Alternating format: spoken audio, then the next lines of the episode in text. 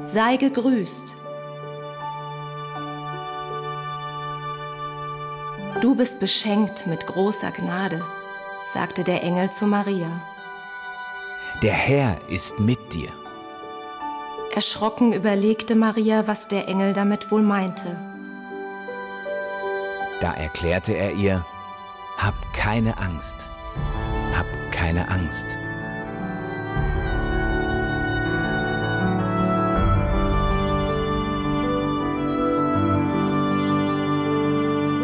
Maria, denn du hast Gnade bei Gott gefunden.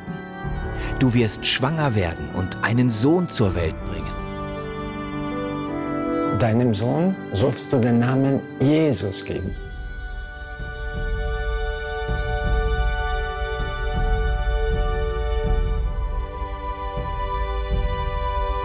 Er wird groß sein und wird Sohn des Höchsten genannt werden. Seine Herrschaft wird niemals aufhören. Der Heilige Geist wird über dich kommen und die Kraft des Höchsten wird dich überschatten. Deshalb wird auch das Kind, das du zur Welt bringst, heilig sein und Gottes Sohn genannt werden. Denn für Gott ist nichts unmöglich. Ich will mich dem Herrn ganz zur Verfügung stellen, antwortete Maria.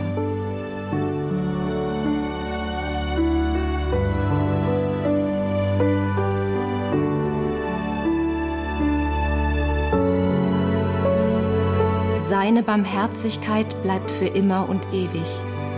Sie gilt allen Menschen. In dieser Zeit befahl Kaiser Augustus allen Bewohnern, sich in Steuerlisten einzutragen. Eine solche Volkszählung hatte es noch nie gegeben.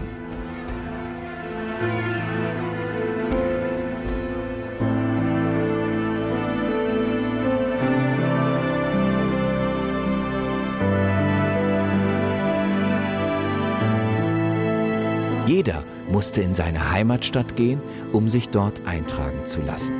Josef musste sich in Bethlehem einschreiben lassen, zusammen mit seiner Verlobten Maria, die ein Kind erwartete. In Bethlehem kam für Maria die Stunde der Geburt.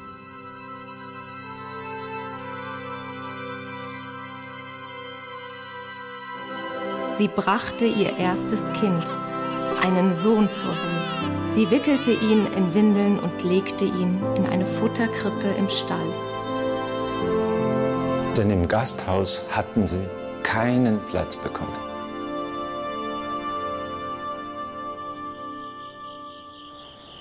In dieser Nacht bewachten draußen auf den Feldern vor Bethlehem einige Hirten ihre Herden. Plötzlich erschien ein Engel des Herrn in ihrer Mitte. Die Hirten erschraken sehr, aber der Engel beruhigte sie.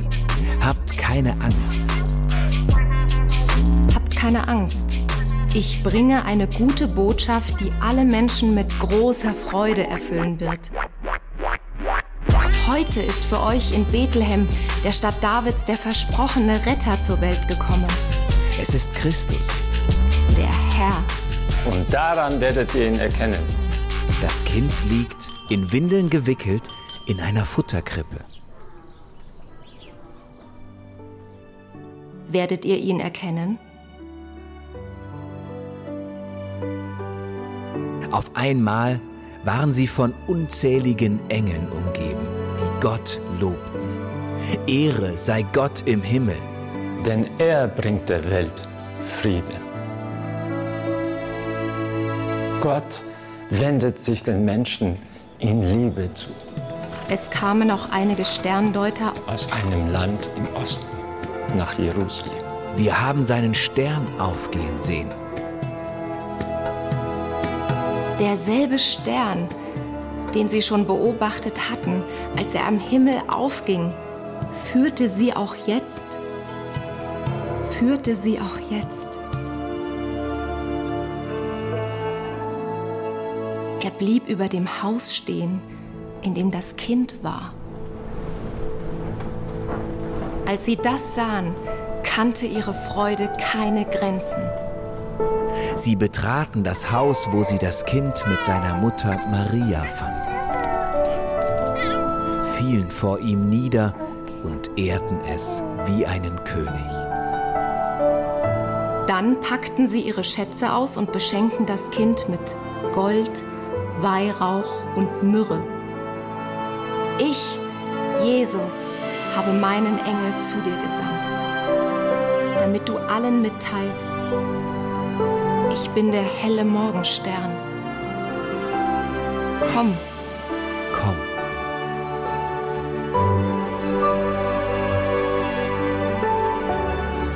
Wer durstig ist, der soll kommen. Jedem. Jedem, der es haben möchte. Wird Gott das Wasser des Lebens schenken. Leben schenken.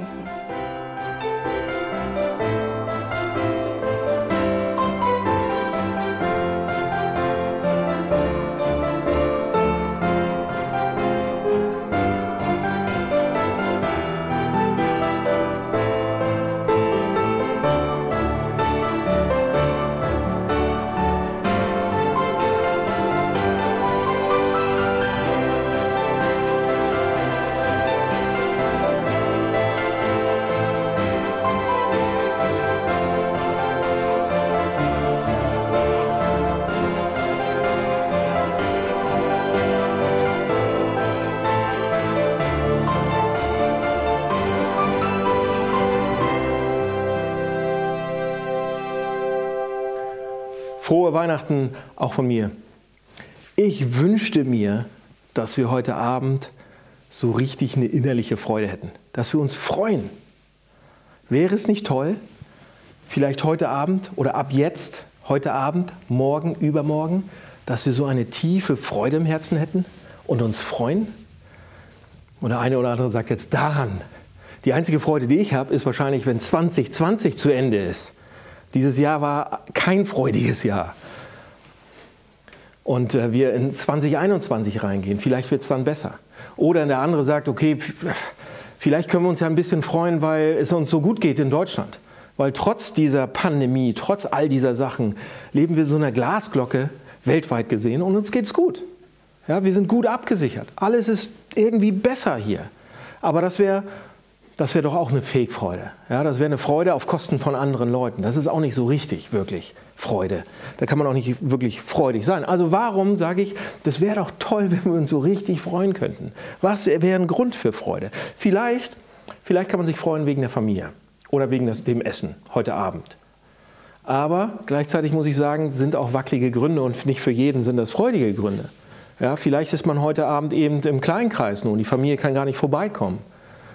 Oder wenn die Familie vorbeikommt, ist ja auch Heiligabend so manchmal, dass es eher so ein Pulverfass ist als große Freude. Oder man sagt, okay, wir können uns über das Essen und die schönen, leckeren Sachen und die Geschenke freuen, aber nicht jeder mag die gleichen Sachen. Und, nicht, und dann ist die Ente vielleicht sogar zu trocken geworden oder jemand in der Familie mag lieber Spaghetti mit Tomatensauce als irgendwie diesen schönen Braten. Also wackelige Gründe. Warum sage ich also, das wäre so toll, wenn wir uns freuen könnten? Und ähm, Freude ist ein großes Thema an Weihnachten. Fröhliche Weihnachten. Wir sagen ja auch fröhliche Weihnachten oder frohe Weihnachten. Wir sagen nicht gute, wir sagen fröhliche. Oder wir haben sogar ein, uns ein, ein Wort ausgedacht, die Weihnachtsfreude. Also Freude ist ein großes, großes Wort. Und selbst in der Weihnachtsgeschichte kommt der Engel äh, bei den Hirten auf dem Feld und sagt, siehe, ich verkündige euch große Freude.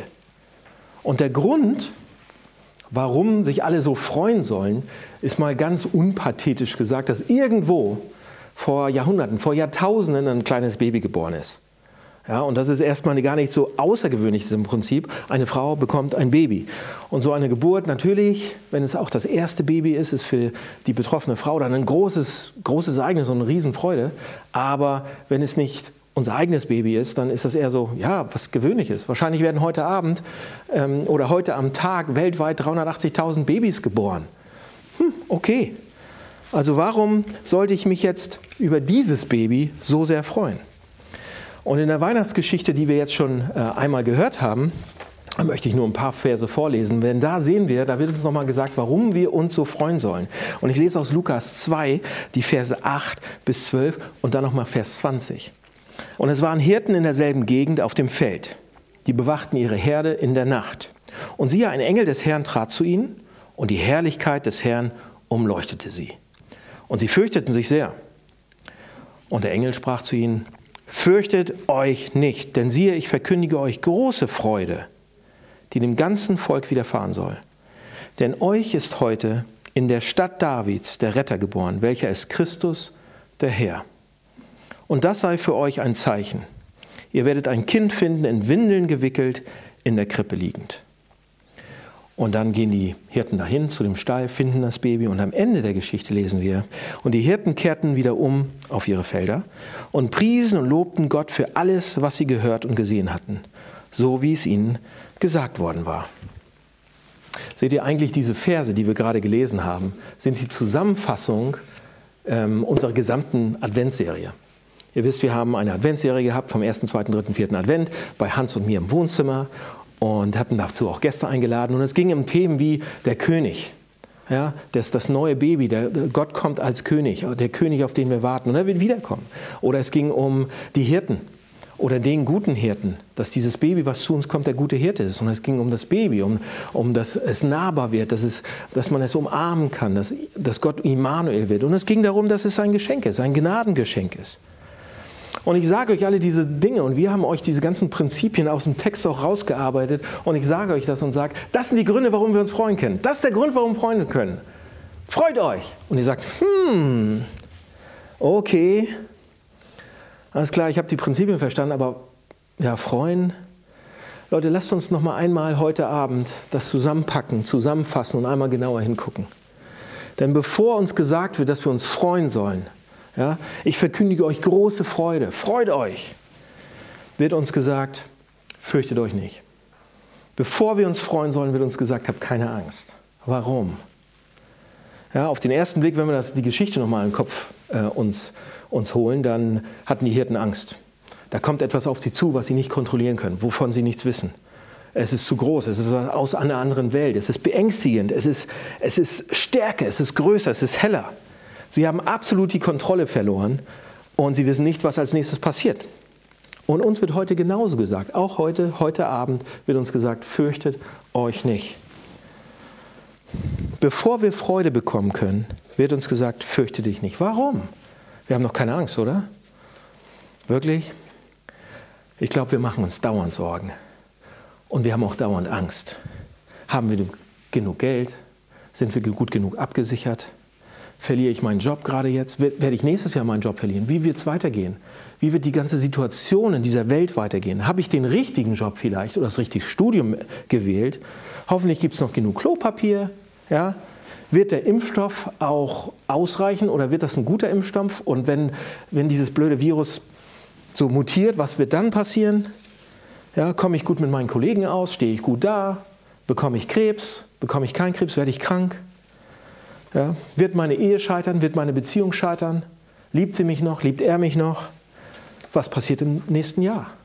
Seht ihr, wir haben Angst, wir machen uns Sorgen über alle möglichen Dinge und wir wissen nicht, was als nächstes passiert. Wir wissen auch nicht genau, was 2021 passiert und wie man da hell durchkommt. Und indem der Engel uns sagt, fürchtet euch nicht, hält er uns eigentlich den Spiegel vor. Er sagt, ihr habt Angst, ihr macht euch Sorgen, er ist gnadenlos realistisch. Und auch heute Abend. Wir machen uns Sorgen, wir haben Angst.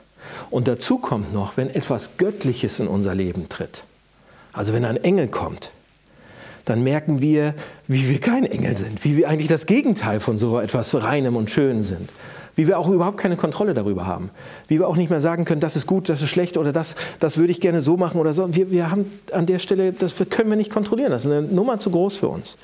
Und wir wissen das eigentlich auch. Und wenn Gott selbst dann nochmal kommt und in unser Leben treten will, merken wir schnell, oh Mann, äh, ich bin nicht so wie er, er ist anders. Ich bin nicht so gut, nicht so rein, nicht so heilig, nicht so, ich bin anders, ganz anders. Und vielleicht wollen wir deshalb gar nicht wirklich manchmal, dass Gott uns sehr nahe kommt.